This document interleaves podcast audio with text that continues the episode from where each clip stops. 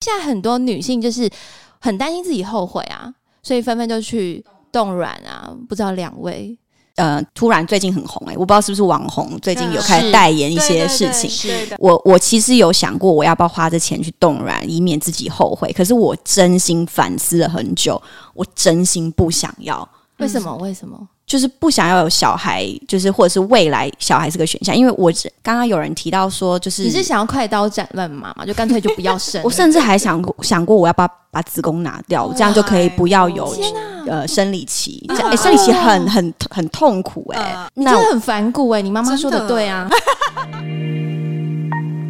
养小孩是不是很麻烦呐？不生以后会后悔。哎，可是生小孩身材买不起房子，薪水超低。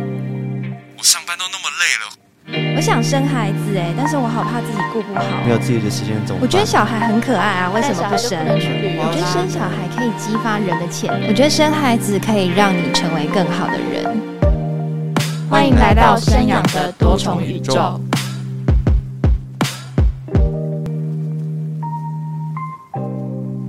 Hello，各位听众，大家好，我是儿福联盟的 Patty。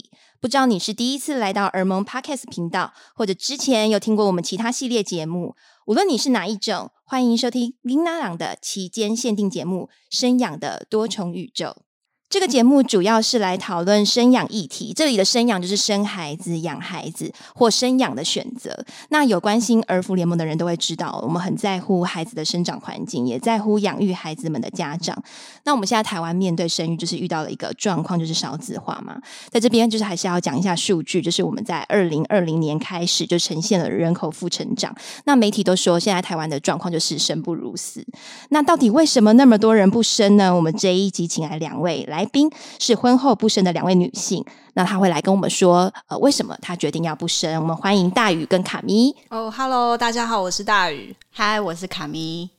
好，那大宇跟卡咪就是你们现在都已经结婚了嘛，对不对？那两位女性的年龄大概是多少？可以稍稍的跟我们透露一下吗？我大概结婚已经有大概三四年的时间了。对，然后现在大概就是三十三岁左右这样子。那卡咪是呃已经结婚几年了？我现在结婚五年，但我恋爱很久了，所以整、嗯、整个恋爱时期加结婚大概是整整十二年左右。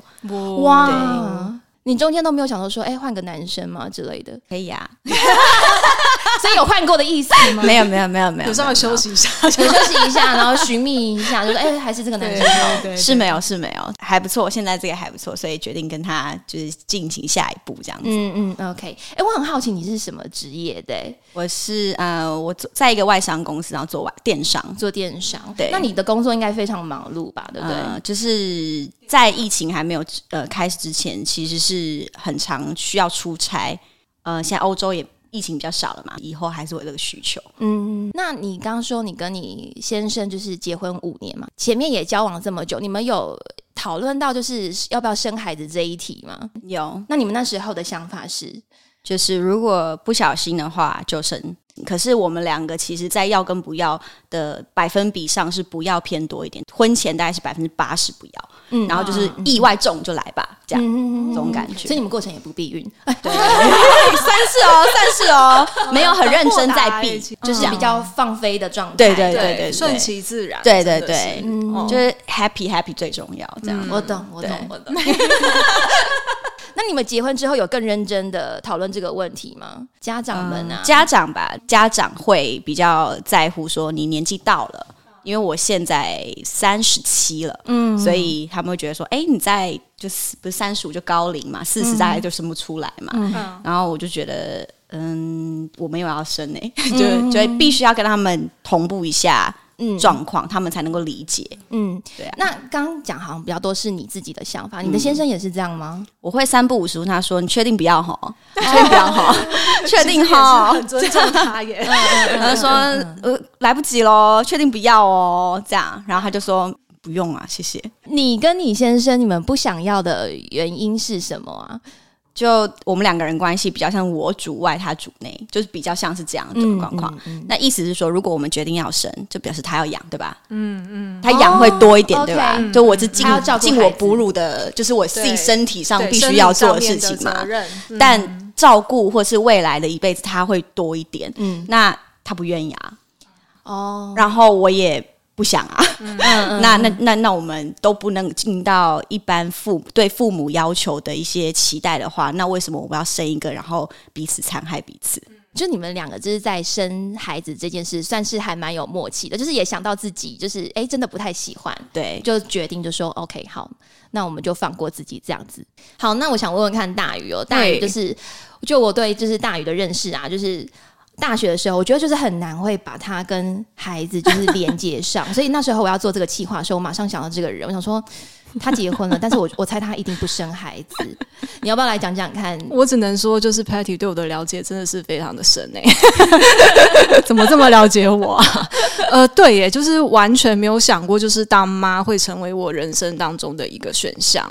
而且我觉得，就是我觉得你是一个很会打点自己的人。你、嗯、说自己要这阶段要做些什么事，然后下阶段要做些什么事情。嗯、如果你就是真的生了孩子的话，我觉得你可能会花很多心思，就是。想要怎么做好妈妈这个角色，嗯、这是我自己的想象啦。哎、欸，没错没错，因为我结婚到现在大概三年多，快四年，嗯，那其实也都是就是三十几岁。那对我来讲啊，这个时候人生阶段，人家都说就在工作职场上，你最黄金的十年就是三十出到四十几这个时间嘛，体力上面。智慧上面，不要说智力好了，智慧上面，你也就是出道工作这么久了，然后你也就是大概知道人情世故，所以其实这十年的话，我会觉得这一些是我在工作上面会比较就是希望能够就是再多精进一点，再多成长一些，所以这可能会是我生呃人生当中一个重心。这时候，如果现在再多一个呃选项当妈，我会觉得可能比较不是目前现在的 priority。那我想我就做出了自己的这个选择啦，这样子。嗯嗯、对，就我对大鱼的了解嘛，你也是爱情长跑多年。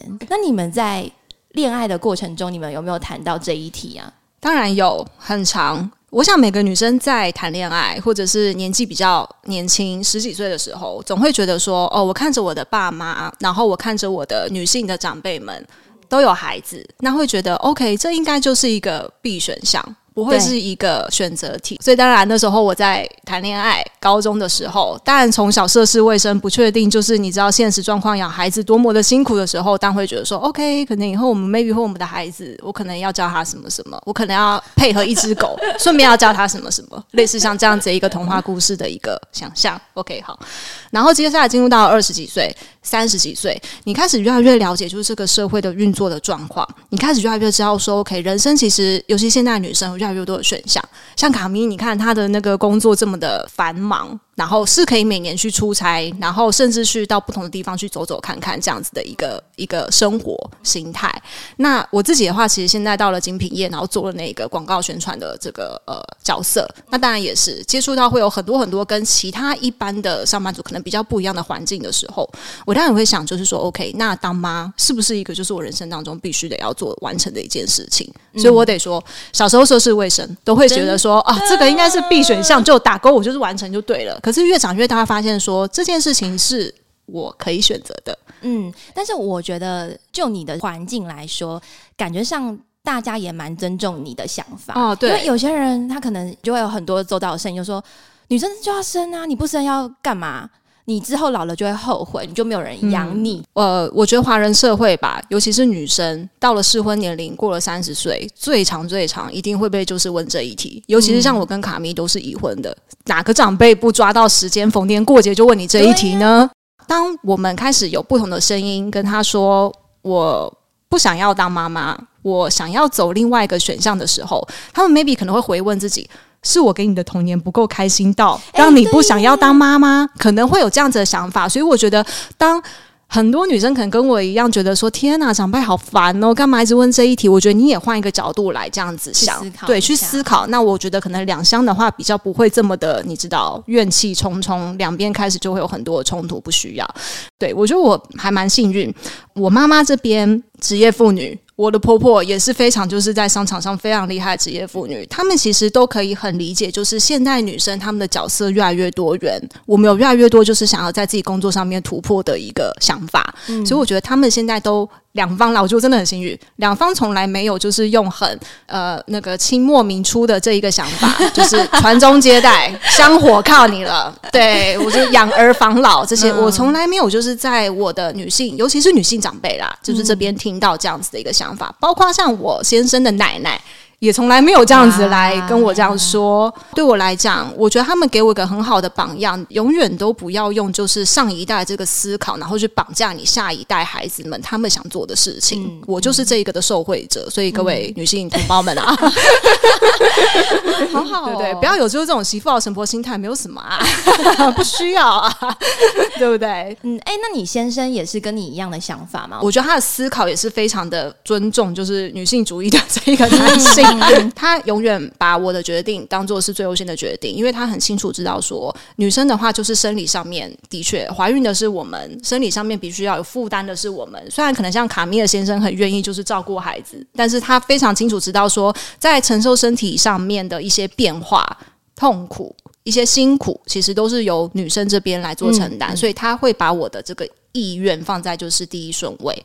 那讲回来，他自己对于孩子这件事情怎么想呢？他觉得 生养孩子真的是一个对男生女生其实真的都是一个时间、体力、智慧上面的一个付出。嗯，对他来讲，他真的也是没跟我一样，没有到这么的就是爱孩子，因为他觉得从头到尾出发点就是你必须得要够喜欢孩子这个选项出现在你的生活当中。另外一点，最近其实也才聊到，另外一点是。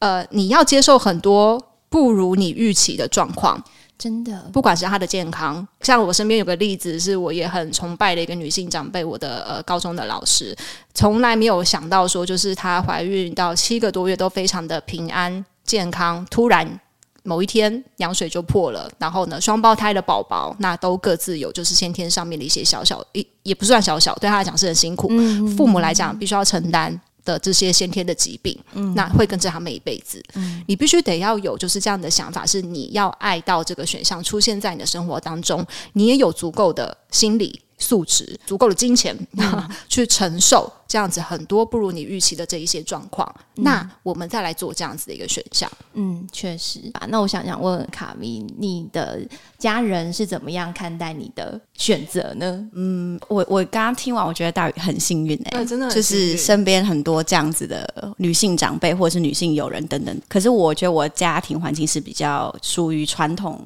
嗯长辈型的，嗯、然后我个人是被定位为比较反骨。的女性，但是其实也没有多反骨嘛，就是现代女性这样子而已。我是用以一个反问的方式逼迫他们去思考，因为他们觉得我以前就是这样来的，嗯嗯，我的世界长这样，那你为什么不按照我的？他们觉得说一个女人就是这样子而已.没有别的，千古以来都是这样。那不然你怎么现在在这里？嗯、没有繁衍，怎么会有我们？哦、对吧？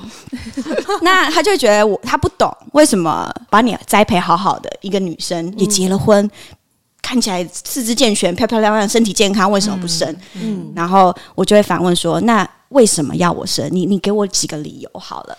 就是我已经是震惊啊！他震了，对。但是你生，你竟然问我说为什么不生？对，我说你你为什么要我生的理由，我们要不要互相彼理解彼此的看法？然后我妈就很好笑，她就说：“嗯，因为嗯，未来台湾那么少人，就没有人照顾。”大家了，我说哇，你真大爱哎，你真的很大爱。其实我觉得他就是这这个，我是完全没有想过，原来他心里是这样想，原来是要为了照顾以后的台湾老人呐。嗯，我生的小孩是为了照顾以后的台湾老人，你真棒，你大爱，我妈真伟大。然后，然后我们真棒，真棒。然后我就问我爸，然后我爸就觉得我妈的答案真的是让他觉得怎么会这样子回答？你爸也觉得你妈怎么了？是不是？对对对，突然变社会学家。然后我爸的回答就比较呃一般，他就说哦，就是我想要我的家很多小孩，很多笑声，很多快乐。我说那你怎么确定我的小孩是带来快乐，而不带来痛苦 啊？而而带来很多折磨或带来很多烦忧，对吧？你怎么我买保险吗？对吧？嗯嗯嗯，没有人知道未来会是怎么样。就像刚刚大宇讲的，哎，你生小孩，要是我生出来他真的有些疾病怎么办？嗯嗯，我能负担吗？其实我觉得跟大宇有一个共同点，就是其实我们都是现在是有能力去做选择的。对很多女生是没有能力思想上面，她是没有能力去意识到说，哦，原来我还有这个选择，然后她也无力去反抗。因为我觉得很多女生，她可能成长的背景，她很早就恋爱了，然后但她可能在一个恋爱关系中间，她们就 happy 之后就哇、嗯、出现了，嗯嗯嗯，那他怎么知道小孩对他的意义是什么？嗯嗯嗯嗯，他在一个十几岁、二十几岁就有那个小孩，他养他。就是我母职，嗯，天生带来的母性，嗯，可是我没有想到啊，原来我以后找工作，呃，我可能婚姻不快乐，我呃经济，我是我家庭没有去支持我，那我什么工作都不用找嘞，对，嗯嗯，我事业没嘞，他们可能会到二十几岁或更老的时候，更成长、更成熟一点的时候，他们才会发现，哦，原来我可以有更好的选择。你觉得生孩子其实要要很慎重的思考，那你有想过？你觉得怎样的女性会比较适合生孩子？我觉得只要有思考过，然后你愿意去决定要去付出，我觉得都可以。你太年轻也是可以啊。嗯，你只要你身边的所有资源，或是你自己是非常去支持你做这件事情，都是可以的。重点是我自己本身了解我自己，我不想投入这件事情。嗯，那大宇呢？现在养孩子的方式啊，其实并不是说呃生出来以后就是随便养就随便大，应该是说呃我们都期待是身为爸妈，我们都期待是希望能够给孩子最好的，至少是在我们能力范围里面。好，举个例子来讲，好了，如果今天呃我生的孩子他可能在音乐上面、美术上面特别有天赋，那我是不是有这个方式可以成为他来到人世上面的一个推手？帮助他去完成这件事情，这个的话，其实我觉得是每一个爸妈他们都多少多少是觉得说，OK，我把这个孩子带到这个世界上来，我至少希望能够成为完成他梦想，或者是当他是一个天赋异禀的练武奇才的孩子的时候，我至少可以让他真的可以成为往他想要去的那个领域去发展，去支持他去发展。所以我觉得，当你有这样的想法的时候，其实我觉得你已经具备，或然后你也真的像我刚刚讲的，觉得。OK，孩子是一个你愿意让他出现在你生活当中的选项，不管发生任何超出你预期的事情，你都会尽你的全力，至少去 support 他，至少去支持他，让他知道说，他即便跌倒。他的爸妈永远都会就是成为他人生当中的拉拉队的时候，我觉得其实你就是已经具备了，就是可以成为为人父母的这样子的一个标准了。天啊，我觉得好感人，然后忽然好想成为大鱼的孩子。对啊，我觉得应该会很幸福。对啊，希望有妈妈可以 support 我，当我想要成为一个练武奇才的时候。不，当然就是我觉得回应到刚刚像卡米讲的，我最近才看到我一个朋友，他在他的线动上面觉得比喻自己很像是一个金鱼，他当妈了。他说很觉得很像呃。金鱼的原因是因为很像那个金鱼被泡在圆形的鱼缸里面，然后不断的绕着就鱼缸这样转。但是其实他说，你知道吗？金鱼如果是放在一个很大很自由的一个水族箱里面，它是可以长到二十五公分这么大的哦。嗯，就是当他用这样子来比喻的时候，我就很想要就是。默默的，就是在他的线通上面回他说：“还好吗？我们出来尬聊一下吧。”这样子，所以我觉得，呃，当你确定 OK，你深思熟虑完以后，你要做这样子的事情的时候，务必务必就是也把你自己也考虑到在里面。当你成为爸妈的时候，你绝对不是赖上面那一个谁谁谁的妈妈，谁谁谁的爸爸。你永远都要就是记得你是谁，你的角色是什么。嗯、你永远要给你自己一个放风的时间，好让你就是再次的好好的整顿好自己，然后去面对你所选择的生活。每个人都有负面的时候嘛，会有这样分享的时候，务必务必就是至少。让你可以有一个空间，重新的准备好你自己，重新的再去面对，就是你当初非常的开心，准备就是迎接这样子的生活。我觉得这个其实也才是非常非常重要的一件事情。哎、嗯嗯欸，其实我觉得现在很多女性就是很担心自己后悔啊，所以纷纷就去冻卵啊。不知道两位。呃，突然最近很红哎、欸，我不知道是不是网红，最近有开始代言一些事情。是我我其实有想过，我要不要花这钱去动卵，以免自己后悔。可是我真心反思了很久，我真心不想要。为什么？为什么？就是不想要有小孩，就是或者是未来小孩是个选项，因为我刚刚有人提到说，就是你是想要快刀斩乱麻嘛，就干脆就不要生。我甚至还想过想过，我要不要把子宫拿掉，这样就可以不要有呃生理期。这样、欸、生理期很很很痛苦哎、欸，你真的很反骨哎、欸，你妈妈说的对啊。对 很激进的一个做法。就是，我就想说，那我干脆就不要这个选项，这样我老公还可以更 happy，不是吗？就可以直接怎么样这样子啊？就也不用在那边避孕啊什么的，这样不是更好？两边都很开心。就是，其实我我觉得我一直在烦自己说，为什么我不生小孩会这么确定？是因为我真的很不认同那些有小孩的想法。为什么要放那么多期待在你的下一代？你为什么觉得以后真的会有人陪你？哎、我没有在陪我爸妈哎、那他是为什么会觉得我生了下一个，那个我下一个会来陪我啊？而我跟我爸妈也没有很亲啊，就是哦，父亲节、母亲节、中秋节、过年吃个饭就这样哎、就是一切不可预知的，对对，当一切不可预知的都发生的时候，练武奇才还是很少的，基本上百分之九十九都是没怎么样的，你知道吗？平凡人，平凡人啊，对啊，你不管我，哎、欸，我小时候才艺学了几百种吧，书法、美术、嗯、芭蕾什么都学，到现在一事无成啊。对啊，凭什么？凭什么我会有一个？练武奇才的孩子，或是特别聪明的孩子，不会啊。哎、欸，其实我还蛮想访问你的爸妈，哎，就把这一段然后 play 给他听，然后想说他有什么样的想法。我希望他们不要听这一集。那大宇呢？你有曾经动过就是要冻卵这个想法吗？哦，我是相反的，我是有的。呃，对我来讲，因为。大家你就觉得你基因很好啊！我告诉你，大家现在看不到大宇的长相，但是大宇以前在就是大学时期，很多学长就拿着那个摄影机，什么啦，狂拍他，然后放在无名小站里面。哎、欸，我透露自己的年龄，放在无名小站里面，然后就是屡次上那个“今日我最美”的那个什么东西啊？讲一个已经停刊的东西，看的报纸，有点哀伤。好啦，有吗？你刚刚说有吗？有有有，我其实真的是有想过冻卵的。我抱持的想法其实就是很很直接、很简单。哪一天我就是觉得说，哎、欸，好像这个选项出现在我的生活当中、嗯、很不错，我喜欢的时候，嗯、对，所以我是基于就是非常直观的一个就是想法，再加上就是现在冻卵的这个每一年的维持费其实少于一万吧，嗯、我觉得对于就是现在女性来讲，台湾的这一个其实维护费算便宜的啊，所以不是一个好选项，价钱这样、嗯，对对对，你少做几次医美这个 OK 啦，就是所以我觉得嗯是一个选项，是有可能是你未来的一个选择，对，的确会。是我有可能是我未来一个选择。嗯、我跟 Patty 其实也有一个共同朋友，就是他是非常非常喜欢孩子的人。哦、嗯，那他那时候我记得很印象很深刻。他从大学的时候，他的打工就是教小朋友家教。我问他说：“你为什么会选就是这么辛苦的一个就是家教工作啊？就是你每天要面对就是这些小朋友，不会觉得很烦吗？”他说：“不会啊，我很喜欢小孩子。”那我那时候一直都衷心以为，他跟他的这个呃男友结婚了以后，他们大概不出几年就会有孩子了吧？哎、嗯欸，殊不知。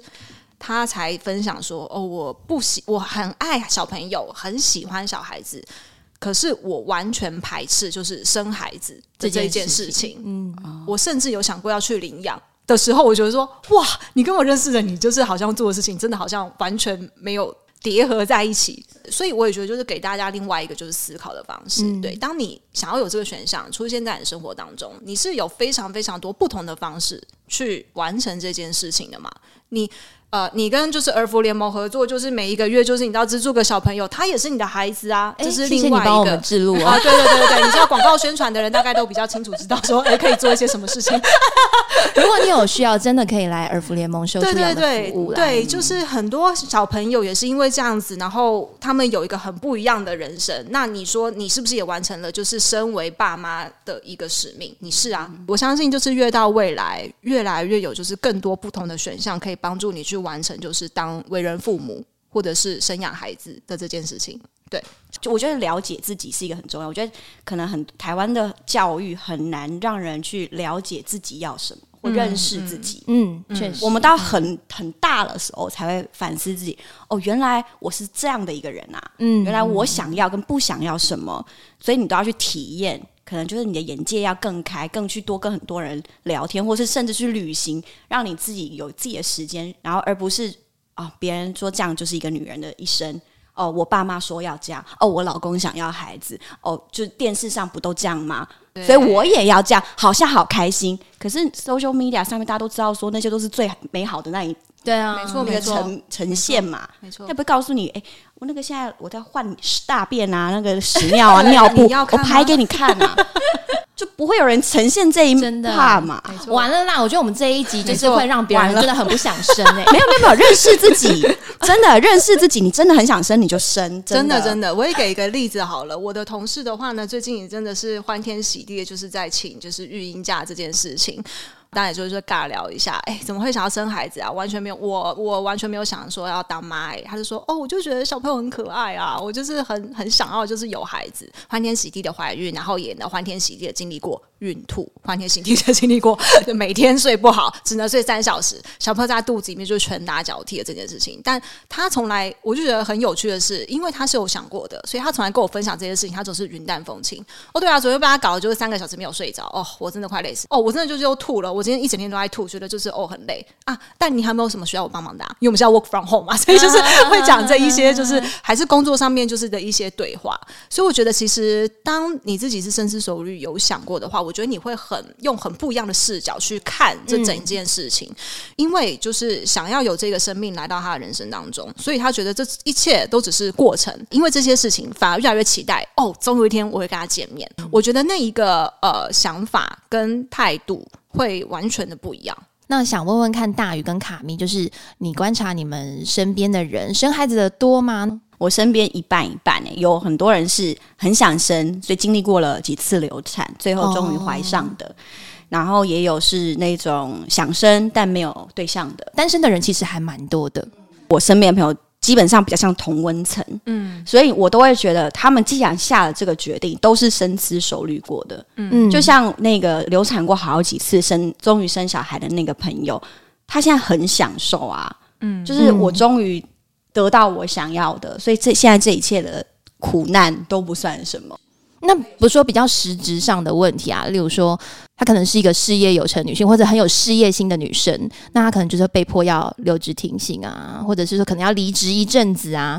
我觉得这这方面比较少，嗯、因为我觉得他们都是一般的上下班朝九晚五，哇，啊、超级适合。Okay 但我觉得那些就是我身边朋友，他们都是属于愿意去思考。那个朋友的老公，他可能临时会被外派到，例如说南部去，那他们原本可能在呃中部有买了一个房子，那怎么办？他在南部再买一个房子，而且是长久的调去哦，不是说调两三年就回来哦。你本来要思考，就你只要在乎你自己，在乎你老公，对。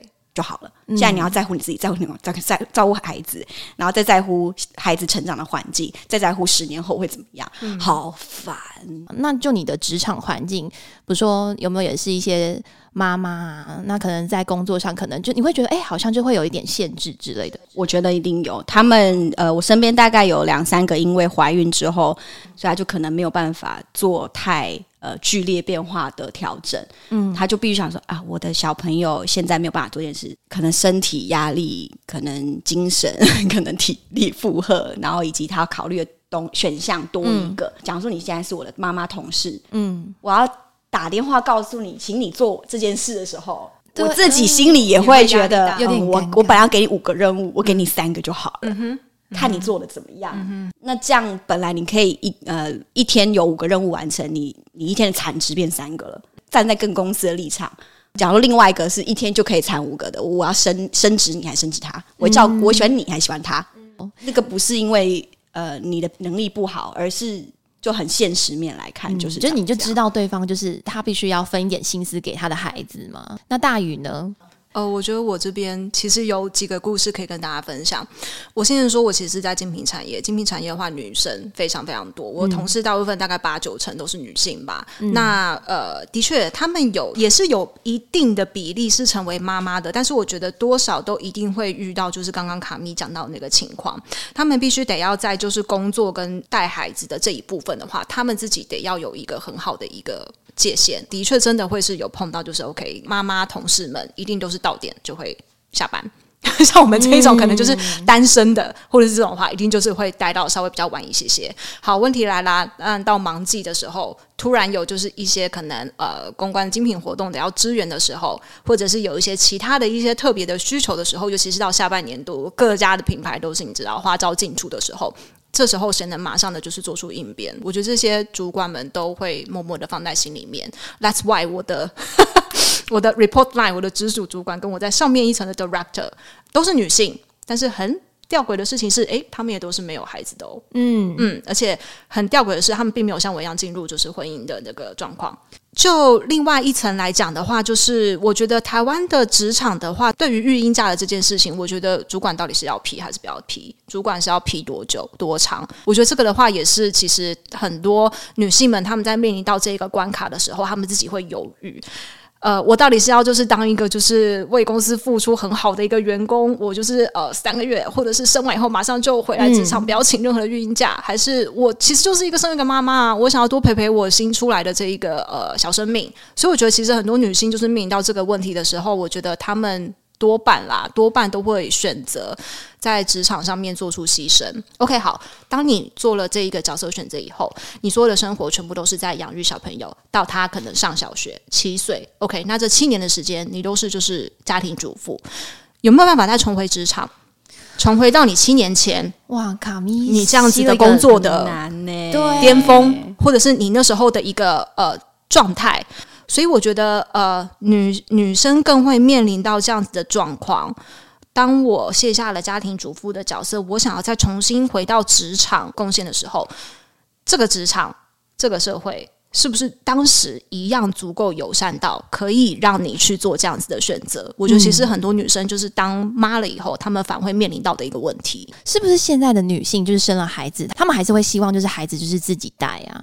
当这个选项出现在我的生活当中，我还是希望会是由我亲手来带他。哦，对对对，因为嗯，当你觉得小朋友就是吃饭前不准吃棒棒糖，可是殊不知你爸妈就是觉得吃之前吃个棒棒糖有什么关系？请问小孩子要听谁的？哎、欸，真的也很实质的教养问题，嗯，是不是很实质的教养问题嘛？那当你已经拿出这个藤条，觉得说好啊，讲不听的时候，当他躲到就是你爸妈后面的时候，请问你这个是要打还是不要打？我听到什么打爸妈？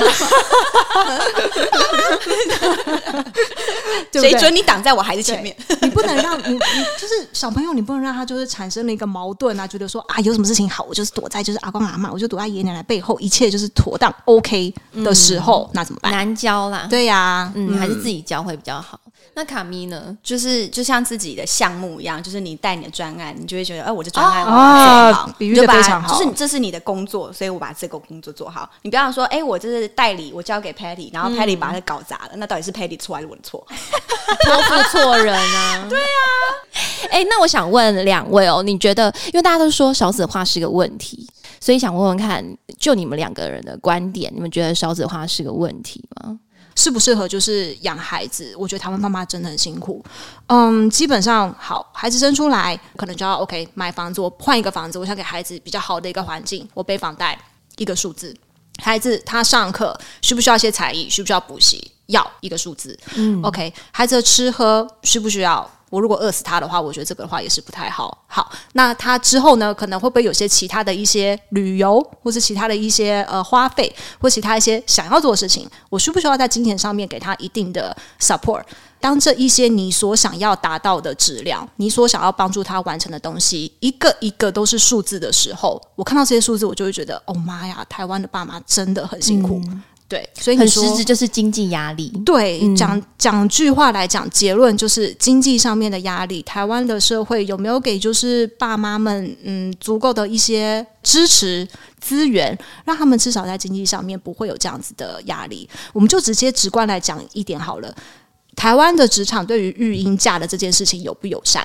嗯、台湾的劳工职场能在男生或是女生重返，在完成育婴假后重返职场的时候，还是能够给他一定的资源跟呃支持，让他继续在工作上面能够有所突破吗？嗯、我觉得其实这些日常生活当中你会碰到的这一些困境的时候，我觉得他就很有感了。所以你说辛不辛苦？的确很辛苦的。那卡咪呢？我觉得刚刚大鱼讲的例子就其实非常非常明确了。我我觉得继续当父母的，我都觉得很伟大，因为他们面临的事情是经济的压力、体力的压力，没错，甚至未来很多选择，我没办法法想象他们做的牺牲，嗯、就太太多。对我来讲，嗯、我宁愿就是照顾好我自己就好了。对，哎、嗯，我那我再问一个问题：两位都是决定不生的吗？我还是想要请你们想想看，有没有你们觉得你们自己可以为，比如说少子化做些什么样的努力？我觉得对我来讲的话，当你能力所及到达职场上面的一定的位置的时候，拜托一定要塑造一个就是职场友善的一个环境，嗯，至少可以帮助让你的下属他非常非常的敢于跟你提。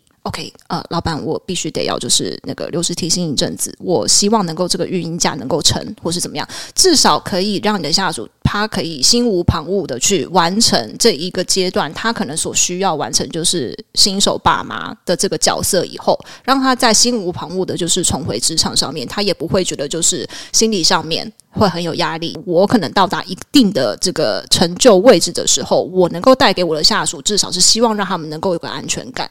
那我自己也觉得，不管是对公司、对个人，我觉得其实都是一个件非常非常非常非常有成就感的事情。我觉得这很棒。我觉得老板应该就是要多给员工一些空间，然后就是员工也也有自己的生活要过啊。对对对，对啊。那我觉得他完全讲中是我现在处的状况，是我的老板就是一个德国女老板。哦，OK。他真的致力在创造一个育婴友善的环境，啊、然后甚至我们最近进来的同事都还是我进来了，然后我怀孕喽，你确定要 hire 我？嗯、他三个月后就要去生小孩了，对，嗯嗯嗯，对，没有犹豫，他就说我要 hire。然后所以他自自己不管是在国外很多那种什么女性领导的探呃什么这种会议，他也会常常去发声。但我觉得对于刚刚回到原来的问题是。对于少子化，我们想要有什么自身的贡献？我觉得就是不要造成别人的麻烦。我会让我的金钱是足够我支撑我下半生，我可以好好照顾我自己。嗯，所以我导我让、这个、减少社会福利的负担。对，我至少可以做到这个。对，这样。哎、欸，我我我再问最后一个问题，就是两位，就是你们有没有什么话想要对辛苦养育孩子的父母们想对他们说？这样子。